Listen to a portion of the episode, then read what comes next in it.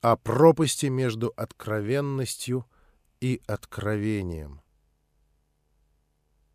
Только начало смеркаться, от крыльца ярко освещенного особняка Ивана Сабурова отвалили запряженные двумя парами гнедых лошадей сани.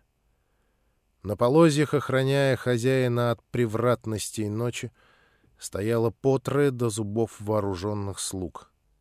Выехав за ворота, сани нырнули в плотные, как войлок, сумерки и быстро пропали в кривых улочках Китая.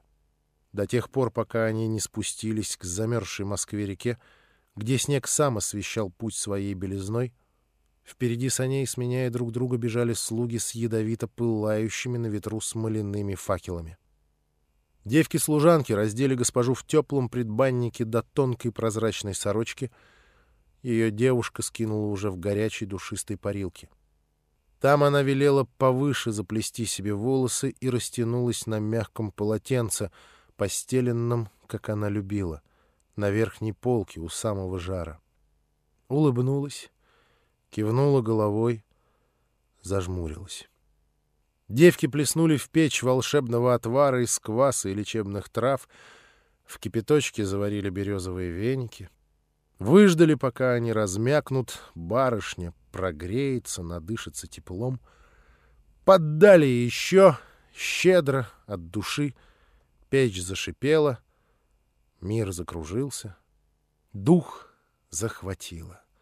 Неспешно, ласково, словно натирая ей тело густым паром, веники волною прошлись с податливых плеч к тугим ягодицам, к ногам, смахнули сок березовых листиков на грудь, на живот.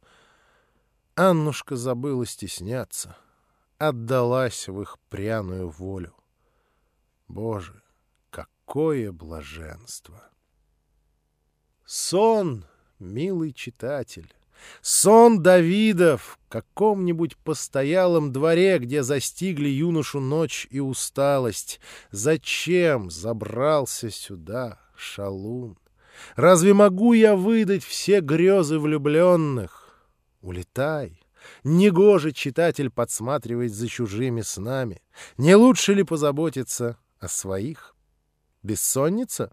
Ну тогда самое время вспомнить о тех, кто не считает бессонницу бедой, чье призвание — бессонница. Где по накатанному льду замерзшей реки, где по пустеющим в страхе перед ночными проказами улицам тяжелые сани Сабурова быстро вырвались из Москвы. Ночная стража, выставившая свои рогатки поперек реки, там, где с двух сторон на ее берег выходили наружные деревянные стены города, пропустила окольничего беспрепятственно. Пусть выезжает. Вот если бы въезжал, не оставили бы случая придраться. По заведенному издавна правилу Москве следовало опасаться внешних врагов, но с тех пор, как из крохотного острога на Боровицком холме она превратилась в громадную столицу, здесь все больше опасались врагов внутренних. На ночь в Москве плотно затворяли ворота в каждом дворе, перегораживали цепями и рогатками улицы, наглухо закрывали каждое из трех колец опоясывающих Кремль укреплений, иначе недолго ждать, пока лихие люди выграбят и выжгут дотла, тем более в дни усобиц и безвластия. Оставив Москву на произвол ночных страхов, сани Сабурова полетели по вечерней дороге, спеша пока последние отблески дня, еще мерцающие в облаках, помогают ее различать.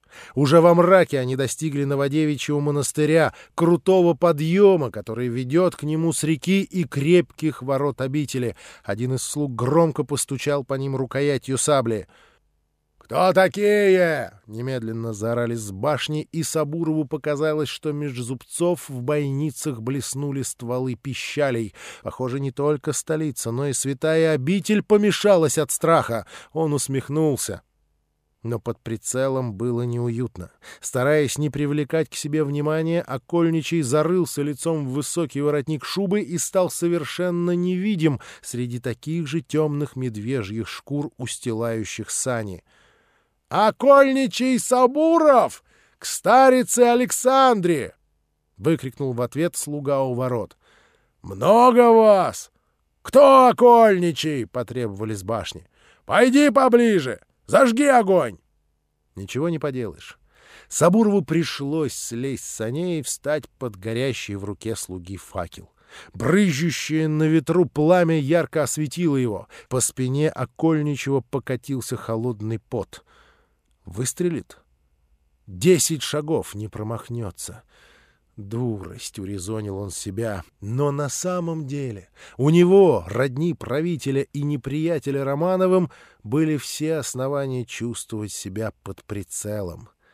Так, кому он приехал, с утра поселилась здесь добровольной послушницей, повелительницей.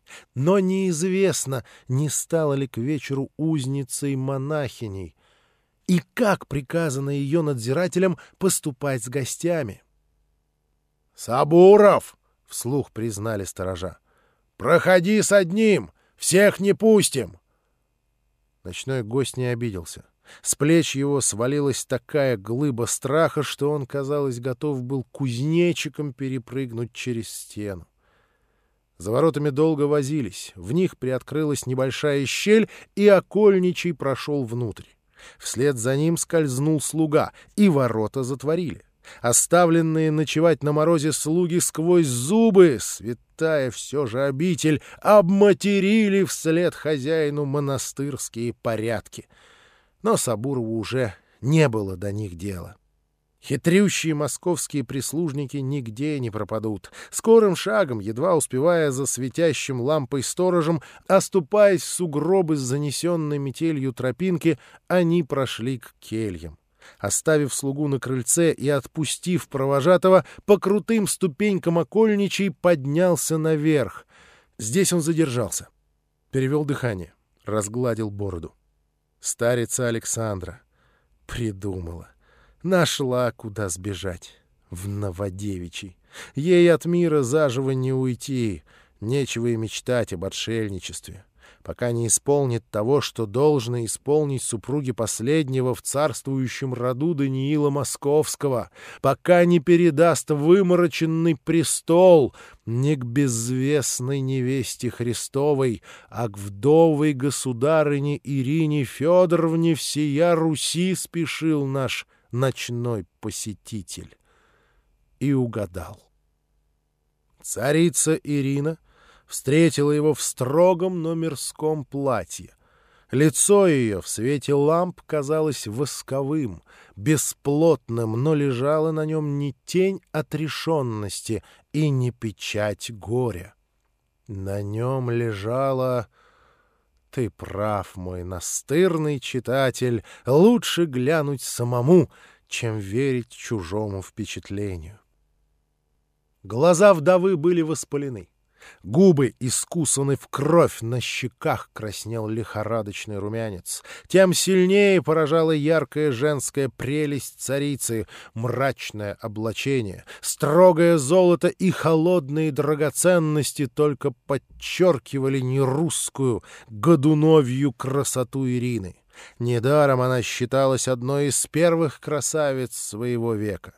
Высокая, Стройная, смуглая и темноглазая, даже среди Годуновых, Ирина выделялась византийской правильностью черт, истине черными, как крыло ворона вьющимися волосами и ярким чувственным ртом.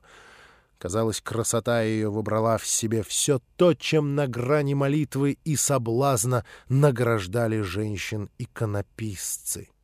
Многие считают, что именно цареградская красота Ирины, а вовсе не содействие Малюты Скуратова и Дмитрия Годунова привела ее под венец с царевичем Феодором. Говорят, сам Иоанн Грозный, большой поклонник женских прелестей, семь раз приводивший под венец прекрасных невест и без счета красивейших любовниц на ложе, добившийся своего даже у жены собственного сына Ивана, был не просто поражен, а обескуражен красотой молоденькой Ирины Годуновой. Настолько, что, не проводя положенных выборов невесты, приказал жениться на ней своему слабоумному отпрыску. Чего добивался Грозный? Заменить немощного сына в объятиях новобрачной? Или, напротив, искупить отцовскую вину, одарив женщиной неземной красоты? Богу и дьяволу царь Иоанн был предан попеременно. В его душе не угадать, где блаженство, а где бесовство. Во всяком случае, умер он, так и не заполучив Ирину. Или оттого и умер, как судачат злые языки, что слишком сильно хотел ее заполучить. Немножко мышьяка остужает даже самых пылких любовников. Кому подарила Ирина цвет своей красоты, хмель своих соблазнов, остается только гадать. Но уж точно не только Феодору, а, быть может, и вовсе не ему. Вряд ли Ирина была обделена чувственными порывами, пылкими страстями. У скрытной, умной, осторожной царицы наверняка были любовники. Кто? Есть подозрение. Не буду лишать читателя удовольствия догадаться самому.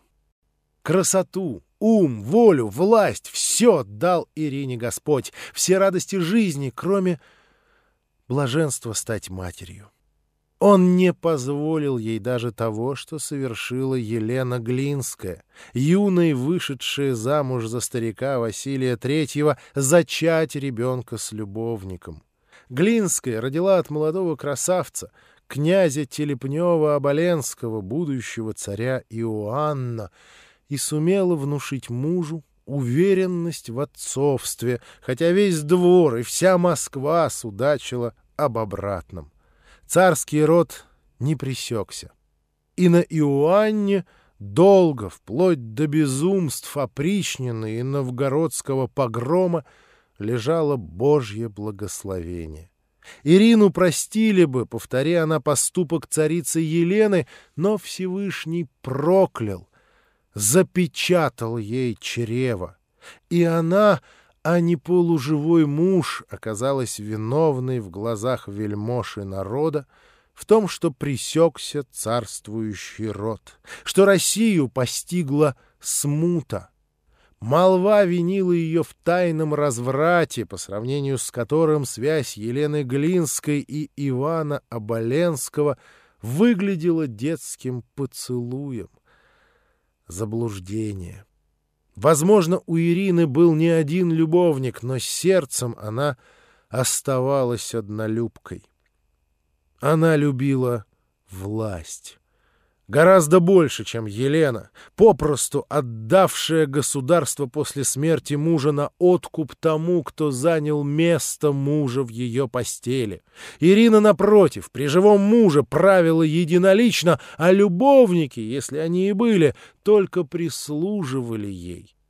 Умело прикрываясь царем Феодором, играя думой и распоряжаясь братом-правителем, она составляла законы, наполняла казну, выигрывала войны с союзом Швеции, Речи Посполитой, Османской империи и Крыма, возводила московского митрополита на патриарший престол и заботилась о процветании торговли среди основанных ею городов, те, которыми столетия вперед будет прирастать могущество России, Белгород, Воронеж, Тобольск и названная себе в память знаменитая на весь мир крепость в междуречии Дона и Волги, Царицын. В общем, Ирина безвестно сделала то, повторение чего впоследствии принесло громкую славу ее преемникам, Петру Великому и Екатерине Великой. Увы, труды эти некому оказалось наследовать. Даже в глазах потомков она так и осталась бесплодной царицей и безвольной сестрой, подарившей престол брату детоубийце. Злополучное царствие Бориса и опустошительная смута отняли у Ирины Годуновой то славное место, которое должно принадлежать ей на лестнице российских самодержцев. Сирота, смертью родителей заброшенная во дворец под опеку дяди, постельничему Грозного, чудом вознесенная в царице, она так поставила себя, как не смогла ни Елена Глинская, ни Анастасия Юрьева, ни воспитанница римского двора и наследница византийского престола Софья Палеолог. Даже царский дворец Ирина устроила по своему вкусу. Он оказался блестящим.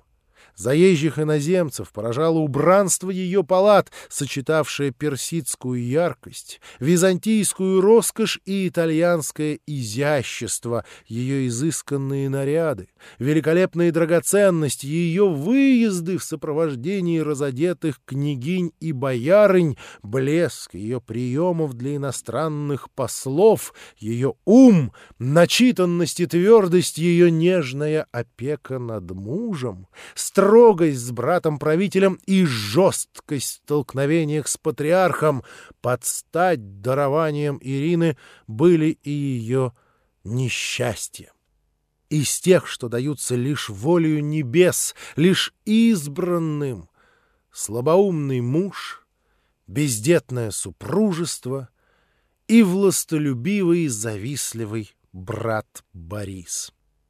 Ирина не только любила, но и безумно ревновала власть. Как иначе? Вся ее власть прихоть мужа, не уступающего требованию вельмож развестись с бесплодной женой, прихоть смерти год за годом, забывающий прибрать того, о ком с рождения шепчут, не жилец. Чтобы власть не изменила, Ирина старательно вычищала Кремль от тех, кто может соблазнить эту ветреницу. Гроза поляков князь Иван Шуйский, опекун и дядя Феодора, Никита Романович Юрьев, братья, казначей Алексей Петр и Владимир Головины, князь Иван Мстиславский, знаменитый воевода Иван Колычев, опричные главари Зюзин и Безнин, родня последней Иоанновой жены Нагия, множество других истинных и мнимых соперников закончили свои дни во власти, а часто и на земле, не без ревности царицы Ирины и повсюду на их месте появлялись Годуновы и Сабуровы, а на самой вершине у престола вездесущий Борис. За 14 лет на престоле Ирина никому не позволила усомниться. Пока единственной властительницей в России остается она сама, хорошо всем. И власти, и России. Но вот неизбежное случилось. Феодор отошел. Власть посматривает на сторону, и сама царица внезапно оказалась древом, подсеченным под корень, опереться не на что, только падать. Она судорожно машет руками, цепляется за воздух, за лесть, за ложь, за самообман, ищет опору в сладких липких врунах. Принадлежит ли Иван Сабуров к их числу? Посмотрим. «Ну что, брат?» Едва позволив Сабурову войти и приложиться губами к ее руке, нетерпеливо потребовала Ирина. «Ты привел?» Сегодня царица была столь расположена к своему дальнему родственнику, что даже назвала его братом. «Да, сестра», — низко поклонился Сабуров, — «ждет внизу». «Так не мешкай! Веди!» Сабуров вновь поклонился и вышел. Ирина в волнении отошла в дальний угол просторной келии к окну. Нетерпеливо постучала перстнем по толстому стеклу, вправленному в свинцовые рамы. Черный агат поймал огонек свечи и блеснул, как глаз преисподней. Царица с усилием оторвала от него взгляд. Она недолюбливала этот перстень. Недаром пророчество считается даром дьявола. Но как без него? Черный агат, вправленный в золото, точно предсказывает опасности и несчастье своему обладателю. Ирина вновь поднесла перстень к глазам. Лучше не знать завтра. Ей показалось, что непроницаемая поверхность камня приобрела матовую, светящуюся, как чистый лед, глубину. «Мне нужно твое пророчество». Черном сиянии появились разноцветные искры, синие, зеленые, золотые, как будто глаза и лица, и иногда шевелящиеся губы. Царица содрогнулась. Ее ладонь упала. Хуже не знать. Чтобы подавить дрожь, Ирина выпрямила спину, повела плечами, глубоко вдохнула. Встала царственно, как уже недолго до пострига будет позволено ей. Вовремя они вошли. Сабуров втолкнул перед собой в келью того самого единственного слугу, которого пустили с ним в святую обитель. На свету он оказался высоким, жилистым мужиком средних лет с редкой взлохмаченной бородкой, низким лбом, белесыми на выкате глазками, широким безгубым ртом и острым, выпирающим кадыком. Мужик был худ, костляв. Платье слуги с чужого плеча болталось на нем, как на огородном пугале. Хорошо, что стража на воротах разглядывала только боярина. Мужик был известным всей столице знахарем и предсказателем. Когда он стащил перед царицей шапку, открылся его напрочь облысевший череп, усеянный узловатыми шишками. Многие верили, что именно в них засели бесы, пророчествующие, когда потребует хозяин. По знаку Сабурова знахарь с грохотом плюхнулся на колени и ударил лбом в пол под ноги царицы. Ирина нахмурилась. «Припоминаю, не ты ли двадцать лет назад? Ты вставай». Соборов, подними его. Посади за стол. Поставь рядом икону и свечу. Пусть не черти, а ангелы разговаривают. Тогда у дяди моего он предсказал, что я стану царицей, и кровь моя будет течь в двух царях следом за мною. Больше говорил. Не открылось. Теперь пусть откроется.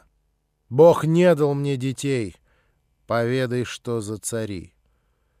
Будут править они по счастью моему или по моему несчастью?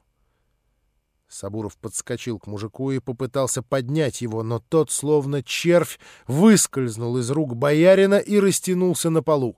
Извиваясь и невнятно причитая, он ткнулся губами в сапожок царицы. Ирина не шевельнулась. Знаком приказала Сабурову не мешать колдуну. Тот задрал к ней лицо. Прощай, всех прощай, всех ищущих твоего прощения. Твое прощение да будет клеймом, по которому выберут для убийства. Так ты совершишь свою месть прощением, но избегнут смерти непрощенные тобой». Предсказание недолго поглощало Ирину. Едва колдун стал распаляться, и пузырьки пены блеснули на его рту, она закусила губы и набросилась на него, колотя ногами. Мужик терпеливо сносил ярость царицы. Он не издал ни стона и лишь целовал при каждом ударе пол. Сабуров не вмешивался. Ирина, слабая женщина, колдуну ничего не угрожает, каковы бы ни были причины ее бешенства, пусть перебесится заранее. Наконец царица выдохлась, отошла от знахаря. Ее пальцы и губы дрожали. В остальном она полностью овладела собой. «Ты перепутал, Волхв. Я не спрашиваю, что будет со мной. Меня не будет. В гробуле, в келье я укроюсь от твоих предсказаний. Что станет с царством?» Делай, как я приказал, окольничий, не позволяй ему хитрить, иначе такого наболтает, век не разберешь. Послушный Сабуров собрал мужика в охапку и как ватного усадил, прислонив в угол. Поставил перед ним икону, зажег свечу. Когда она разгорелась, мужик очнулся. Вскрикнул, попытался вскочить, но царица, занеся кулак, остановила его. «Истину мне расскажи, жестокую и прямую». Соврешь! Безымянных могил в монастыре полно. Лишнюю никто не заметит. Колдун попытался скользнуть вниз, под стол, но скамейка стояла слишком близко. Он метнулся из стороны в сторону, от стены к стене и замер. Поднял к Ирине глаза. Перепуганное прежде лицо его налилось ехидством. Волхв стал похож на голодную крысу. Господь запретил премудрствовать, а знать завтра злая премудрость. Правду на иконе не скажешь, невеста. Невеста? Ирина склонилась к мужику. Ты хочешь сказать Христова? Молчишь. Хитришь, делай, что хочешь, хоть на черте верхом скачи, но добудь мне истину, как тогда. В обители? На черте! Волхв засмеялся кривозубо, зло. Ты принес, что я говорил тебе, господин? Сабуров кивнул, бледный, испуганный. Что поделать? Часто близость к властителям заставляет участвовать не только в ангельских песнопениях, но и в бесовских игрищах. А ты, великая государыня, положила ли, что я передал на ночь под подушку? Да. И тебе снились вещи и сны? Снились. Поведай. Сны нельзя обратить в слова, колдун. Открой мне судьбу российского царства. Если для этого нужны мои видения, загляни в них сам. Ты сказала так, как говорил царь Навуходоносор отруку Даниилу. Значит ли это, что ты хочешь повторения того пророчества? Судорога и немота пробежали по лицу Ирины, но она сумела ответить. «Значит...» Колдун поднял на Ирину глаза, и царица пожалела, что все это не игра. «Отдай мне то, что было у тебя под подушкой!» Ирина положила перед ним шитый золотом шелковый платок, завязанный узелком. Колдун развернул его. На трепице блестели два неоправленных камня — аметист и топаз. Рядом колдун поставил странное приспособление, состоящее из начищенного до блеска мелкого серебряного блюдца, подставки на высоких серебряных лапах и ядовито-желтой свечи, залитой в пустое перепелиное яйцо. «Кровь!» — потребовал колдун. «Нужна свежая кровь, господин Сабуров!» На полусогнутых Окольничий подступил к колдуну и подал ему на колени мешок. Живой, шевелящийся, внутри что-то беззвучно трепыхалось. Колдун развязал горловину, и наружу показалась петушиная голова. Клюв птицы был плотно стянут тряпкой. Одной рукой прорицатель держал петуха за шею, другой приготовил нож — Ему надо крикнуть. Сорвал с клюва птицы повязку. Предчувствуя свою участь, петух не закричал, захрипел, но так, что почудилось Сабурову и Ирине, треснули камни в вековой кладке монастырских палат. В тот же миг волх полоснул птицы по горлу. Еще живая, кипящая кровь брызнула на серебряное блюдце. Колдун дождался, пока она густо затянет донышко, и выпустил петуха. Хрипящий, недорезанный, тот бросил бросился в темный угол подальше от людей и принялся хлопать там крыльями, подскакивая, метаться мертвый. Он еще жил. Разве все пророчества не из того мира, где нет прошлого и будущего, а есть только вечность из мира мертвых? «Скорей!» — позвал волк царицу. «Скорей, пока не умер, пока не свернулась кровь!» И зажег свою свечу. Пламя ее вспыхнуло так ярко, словно воск или жир, или что там еще, из чего ее выплавили, был добавлен порох. Когда кровь заволновалась и в ней стали просвечивать голубины, колдун опустил туда камни. Лицо его вытянулось, заострилось, глаза заморгали. Сабурову в ужасе показалось, что Волхв сам стал похож на громадного петуха и заговорил... Во сне ты прошла четыре палаты одну за другой. Помедлил мгновение, ожидая от царицы подтверждения. Не дождался. Себя ты видела только в первой. В каждый престол. Золотой, медный, каменный и деревянный. Вот в первый восседает на нем ты узнала его. Рука без тела держит над его головою венец. Твоя, не отказывайся, твоя рука. А вот, возложив венец, рука пишет у него на челе. Да, те слова из пророчества Даниила. «Мене, мене текел упарсин».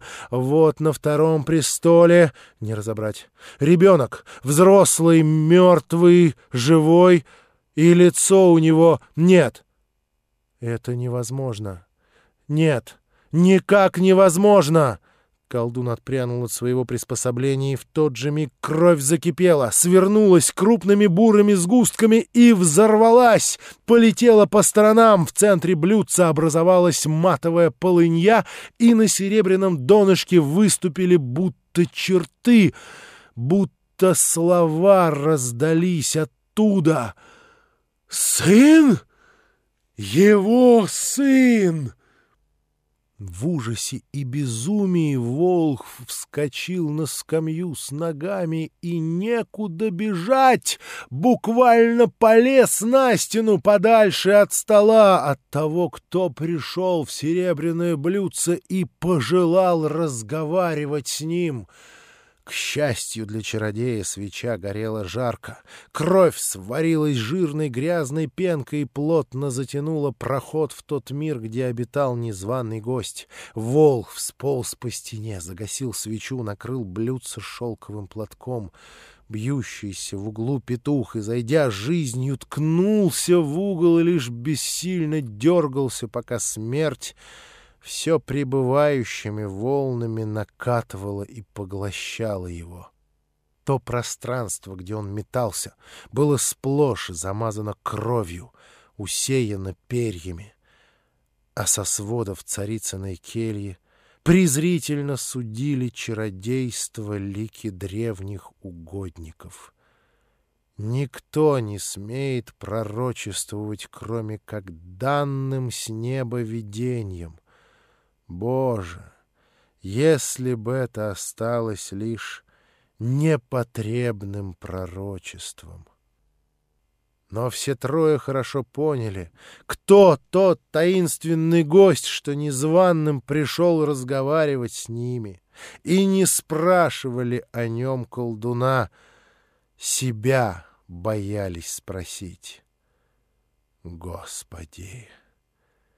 Беспредельно милосердие твое, — наконец сказала Ирина. И опять все трое поняли, о чем она. Если б не стены святой обители, неизвестно, куда бы завело их сегодняшнее чародейство. Тот, кто приходил, никогда не выпускает из своих когтей душу, в которую ему подвернулось вцепиться.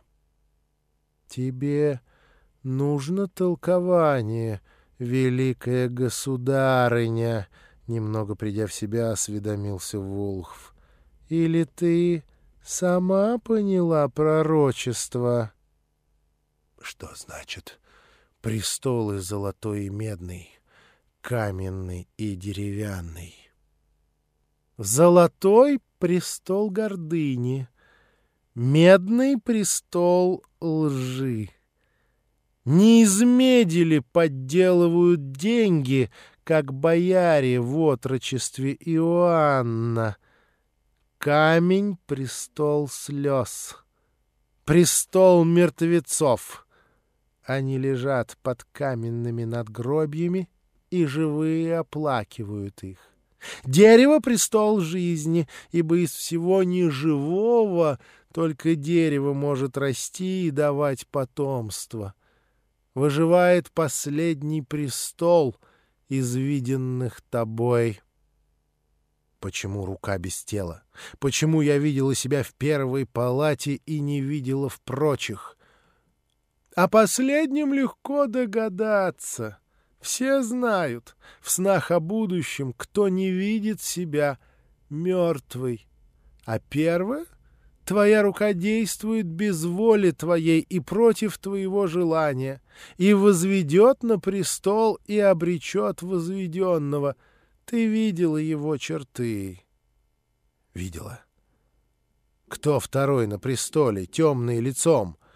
Разом ребенок и взрослый, живой и мертвый. Такое бывает? Так будет, царица. Он назвал его своим сыном. Почему? Почему? Колдун пожал плечами. Попытался отмолчаться, но царица требовала настойчиво. «Антихрист? Предел последнему царству? Страшный суд и второе пришествие? Или попущение Господне на отступников, кара для искупления и будут жить еще Вселенная, Россия и государство? Почему ты не спросил у него?» «Государыня...» Волхв изумленно повел бровями — мы говорим о разном. Ты видела черты дьявола, а я... И я видела его, Волхв. Так почему не спросил Иоанна? Ты бы сама, — непристойно ответил Волхв. Ты царица под защитой Божьей. Ты распоряжаешься его наследством, а я не хочу, чтобы меня заживо обглодали черти. Одно обгложут, ты же заложил душу.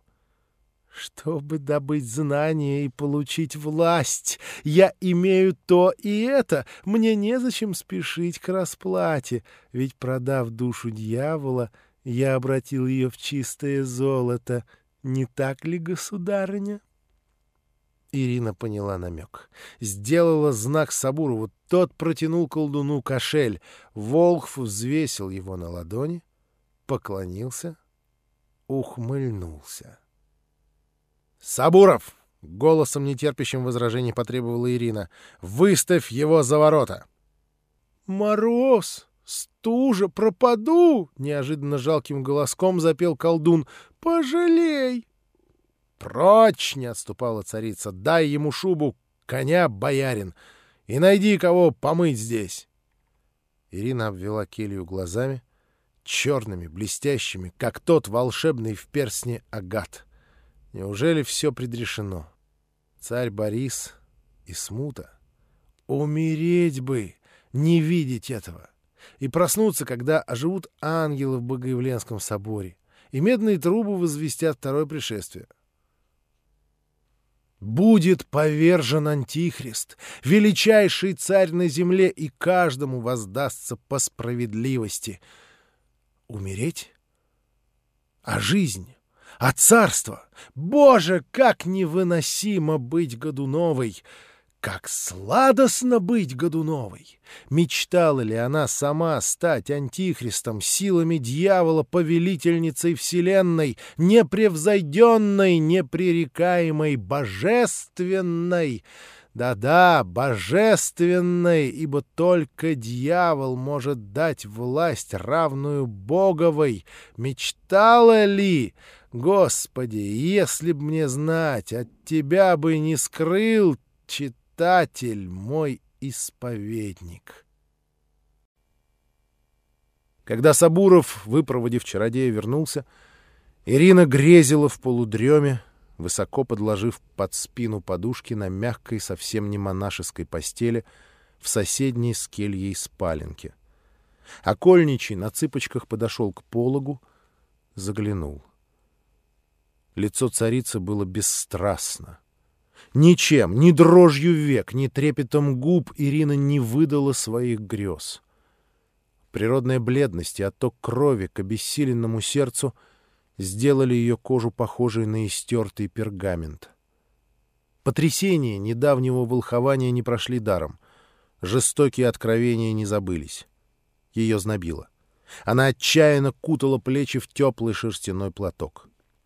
Сабуров только собрался выйти — когда царица очнулась. Открыла глаза. В растерянности окольничий попытался изобразить в себе смущение и преданность. Напрасно. Ирина на него не смотрела. Доверилась слепо. «Ты помнишь, брат мой, значение тех слов?» «У Даниила, пророка». «Мене исчислил Бог царство твое и положил конец ему. Текел, ты взвешен на весах и найден очень легким. Перес, разделено царство твое и дано медянам и персам. Должно верить. Не Даниил ли пророк предсказал Россию, судьбу и назначение ее? Быть третьим царством, царством последним, по кончине которого грянет второе пришествие, донести истинную веру к ногам вернувшегося Христа. Смотри, ныне вера ослабла. Остались немногие, не предавшие ее, а сам Христос говорил, что придет собрать под крыло свое этих немногих. Так что? На золотом престоле Борис, государь нетвердый и слабый, чье царствие скоро падет, а затем смута. Медный престол того, безликого и каменный, для слез надгробие над царствием моим, над государством, над Россией. А затем либо из деревянного престола произрастет новое царство, либо тех немногих, что уцелеют, обрадует судный день. Но я не дождусь этого. Умру, пока жив Борис. Сабуров, брат, как поступить мне с этим пророчеством? Разве я заслужила его?» Царица отвернулась к стене. Сабуров подумал, чтобы не выказать слез, но когда она глянула вновь, ее лицо было совершенно сухим. Ни слезинки. Не плакать отворачивалась. Что-то для себя решить. Ирина не замедлила подтвердить догадку. «Послушай, что я подумала!» «Борис будет царствовать не моею волей», — предсказано верно. «Кто поставит царя помимо меня?» собор и дума, согласием бояр, войска, церкви и народа. Или завещание. Не Феодора, а Иоанна. Кто знает, сколько Иоанн написал завещаний, но два-то точно. Одно от бесовства, второе от блаженства. Борис и Марья сожгли первое, убили хранителя, дьяка Фролова. Вот локти теперь кусают. В нем были слова в пользу Дмитрия перед Феодором, но были и слова о Борисе. Как бы они хотели воскресить пепел! Послушай, Сабуров, ведь никакое колдовство не может воскресить пепел! Найди мне второе завещание, брат!» Сабуров опустил глаза. Побледнел. Она нарочно? Или сошла с ума? Проще угадать, где Иоаннова душа, на небесах или в преисподней.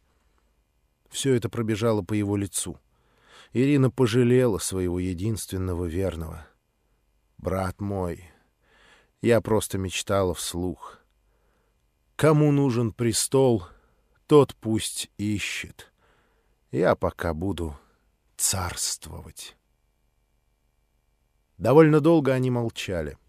Ирина опустила веки, погрузилась в свои потусторонние мечты и вновь неожиданно вернулась. «Пусто кругом!» — едва слышно уронила она. «Я заживо умираю. Где твоя дочь Анна? Стала взрослой? Красавица? Неужели и вправду четырнадцать лет, как умерла твоя жена, она воспитывалась в деревне? Ангел, ее не испортила Москва. Привези мне ее!» Царица резко обернулась к Сабурову и успела заметить, как тот переменился в лице. «Не бойся, не в послушнице. Юность прекрасна грехами. Я одинока, как прокаженная. Пусть навестит меня. Завтра же пришлю за ней свои сани. Пойди теперь. Сабуров вскочил, деревянно, как кукла, поклонился царице, онемело перекрестился на иконы и, пятясь, пригибаясь в дверях, вышел. Келью, как могли, уже привели в порядок, выбросили мертвую птицу, вытерли со стен, с пола, со стола кровь, смели перья, зажгли под иконами очистительные лампадки. Обитель святоши, да и только.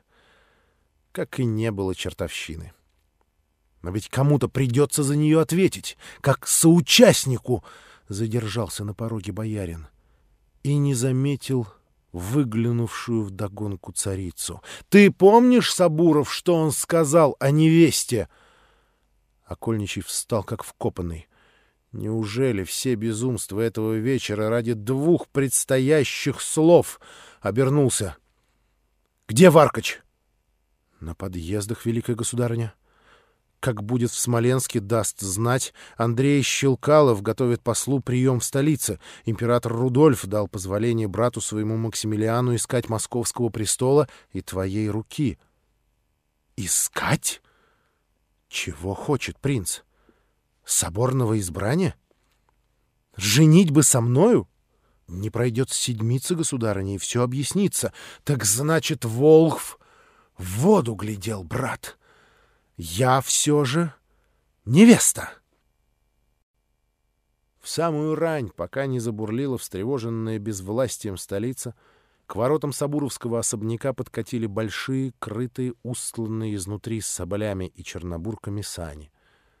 Трудно не узнать. Царицыны. Стража впустила их без промедления.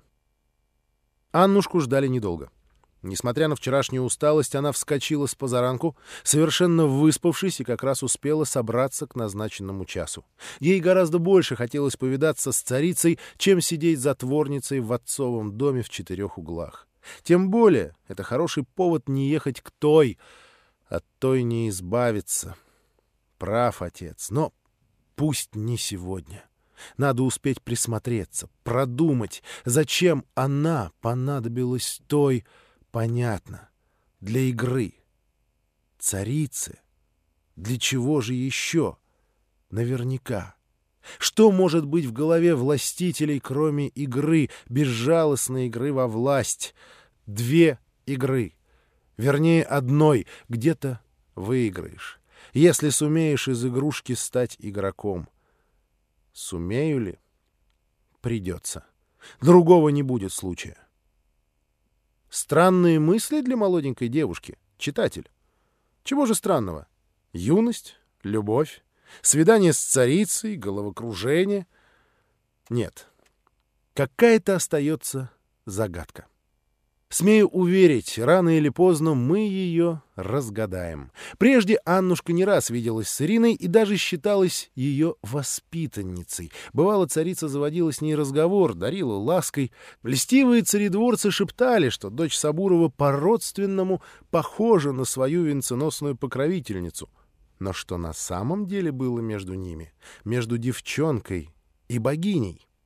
Пропасть.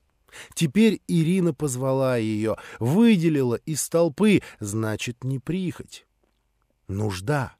Помогая ей, можно получить себе лучшую заступницу. В юности, в любви, даже слабой надежды воплотить свои мечты достаточно для того, чтобы безоглядно броситься в самое неверное предприятие. Наша красавица любила, нет сомнения и царица только поманила ее, уже потеряла голову от надежды. Чем может помочь повелительнице полумира девочка 16 лет? Многим, если так ее ждут. Едва Аннушка, одетая неброско, скромно, как и подобает посетительницам в святой обители, поднялась по лестнице в келью Ирины, царица заключила ее в объятия расцеловала, потом отступила на шаг, крепко сжав ладони гости. «Красавица! Прелесть! Тебе не говорили, что ты на меня похожа, дочка? Удивлюсь, если во всей вселенной найдется достойный тебя жених». Девушка опустила глаза. Ее щеки заметно покраснели. «Уже «Нашелся?» — засмеялась Ирина. «Погоди, их хоровод пронесется, пока явится твой царевич». Царица, кажется, хотела добавить «как мне», но промолчала. Зачем девочке это знать? Не поймет. А поймет, радость ей будет не в радости, любовь не в любовь. Ну, заходи, раздевайся. Из деревни, как святки, весело? Аннушка скинула шубу, заглянула в открытую дверь спаленки. Никого. Она облегченно вздохнула. «Что-то ты хмурая, доченька!» Не спрашивая у царицы разрешения, девушка шагнула в спальню, перекрестилась на иконы, прислонилась к стене. Когда Ирина вошла следом, Аннушка еще раз поклонилась ей. Царица вела себя так, словно они подруги, знакомы тысячу лет. Аннушке захотелось быть откровенной. Она так долго терпела, что не удержалась сейчас. Чуть было не рассказала все, вовремя спохватилась. Проболталась только о любви. Государыня. Нет, дитя мое, я уже почти не царица. Скоро постриг, а инокини не могут быть ничьими государями. Прежнее имя мое скоро исчезнет, новое, Александра, еще чужое. Называй меня тетей, доченька. У Ирины не было своих детей. Лишь однажды она родила болезненную девочку, которая умерла, не прожив и года — Называть эту девушку доченькой доставляло ей несказанную радость. «Тетя!» — голос девушки задрожал в волнении. «Кому-то мне надо доверить все. То, что даже священнику не смогу исповедать». Аннушка просительно вскинула на царицу глаза. Ирина подошла к ней, погладила по голове. «Ну, рассказывай, доченька, не таись. Я...» последняя, кто осудит тебя. Не бойся, отцу не выдам. Напротив, укрою. Ирине, обреченной вскоре проститься с той жизнью, для которой не для монашества же она была предназначена, до боли в сердце захотелось чем-то помочь молоденькой девочке, попавшей, кажется, в первую же во взрослой жизни ловушку.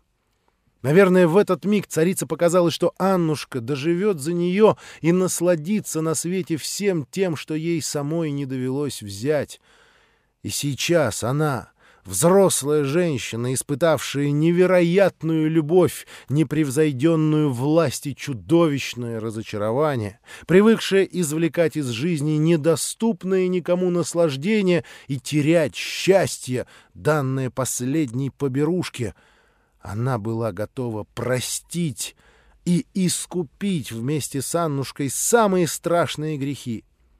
Искренняя исповедь девушки обо всем, что случилось с ней в волшебную ночь на святке, откровенные признания о Давиде, восхищение его смелостью и красотой заставили трепетать душу царицы. Всю жизнь ей приходилось играть людьми, смерть мужа освободила от этой гнусной обязанности. Наконец-то Ирине захотелось подарить Аннушке всю себя. Ей самой в жизни выпала другая крайность. Феодор был отвратителен, но равного ему жениха по богатству, власти и знатности не было на земле возлюбленной же девочке, беден, безроден и прекрасен. Какое имя! Давид! Сила и страсть и нежность. В сравнении с тем, что пережила сама, грех Давида и Аннушки казался Ирине поцелуем младенцев. «Доченька!» — вытирала царица ладонями слезы на щеках Аннушки. Тебе не в чем себя винить. Ты чиста. Искренняя любовь не является грехом, милая, а женится на небесах. Кто знает, быть может, вас уже обвенчали ангелы. Я верю, так и есть. И твой Давид летит следом в Москву, он рядом. Жива буду, и будет в моей власти помочь вам — я все устрою. Власти царицы достаточно. Не тоскуй. Все сбудется у вас с твоим прекрасным царевичем. Знаешь, Аннушка, мне кажется, я слышу, как он спешит к тебе.